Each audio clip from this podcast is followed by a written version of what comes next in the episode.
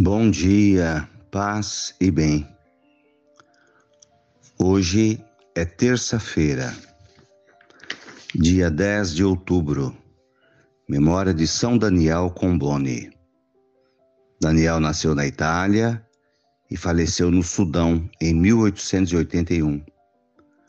Bispo chamado Apóstolo da África dedicou-se totalmente à evangelização na África Central. Fundou os missionários e missionárias combonianos. Seu zelo missionário e pastoral nos anime a valorizar as missões e o serviço generoso às nossas comunidades cristãs. O Senhor esteja convosco, Ele está no meio de nós. Evangelho de Jesus Cristo, segundo Lucas, capítulo 10, versículos 38 a 42. Jesus entrou num povoado e certa mulher, chamada Marta, recebeu em sua casa. Sua irmã Maria sentou-se aos pés do Senhor e escutava a sua palavra. Marta, porém, estava ocupada com muitos afazeres. Ela aproximou-se e disse: Senhor, não te importas que minha irmã me deixe sozinha com todo o serviço? Manda que ela me venha ajudar. O Senhor, porém, lhe respondeu: Marta, Marta, tu te preocupas e andas agitada por muitas coisas, porém uma só coisa é necessária. Maria escolheu a melhor parte, e esta não lhe será tirada. Palavras da salvação. Glória a vós, Senhor. Temos aqui hoje no Evangelho de Lucas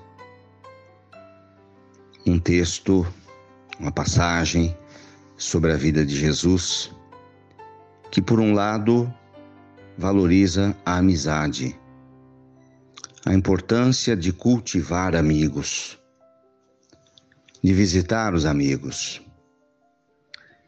de dialogar, de saber como é que está a vida às vezes, de jogar conversa fora. Sair de nós mesmos para ir ao encontro do outro. A amizade é importante para a nossa vivência. Não ficar fechado no nosso mundo, no nosso casulo. Jesus, desta vez, está na casa de Marta e Maria. Em segundo plano, nós temos aqui duas atitudes: as atitudes de Marta e Maria, mas também que são as nossas atitudes. Maria escutava Jesus, dedicava-se a dar atenção a ele, enquanto Marta apenas cuidava dos afazeres da casa. Então nós temos uma frase célebre latina que diz ora et labora, ou seja, reza e trabalha. Para a nossa vivência cristã, o que significa o ora et labora, ou reza e trabalha? Significa saber temperar a vida entre o trabalho e espiritualidade. Ter equilíbrio é a maior dificuldade, o maior desafio. Afundar-nos no trabalho é uma tentação. Viver uma vida sem espiritualidade faz falta. Então é preciso encontrar o equilíbrio entre a convivência, a amizade, o trabalhar, mas também o rezar. Lembro-me de um querido bispo, Dom Angélico, que dizia para nós padres naquela época: quem não reza vira bicho. É só a amizade com Deus que não nos permite embrutecer o coração.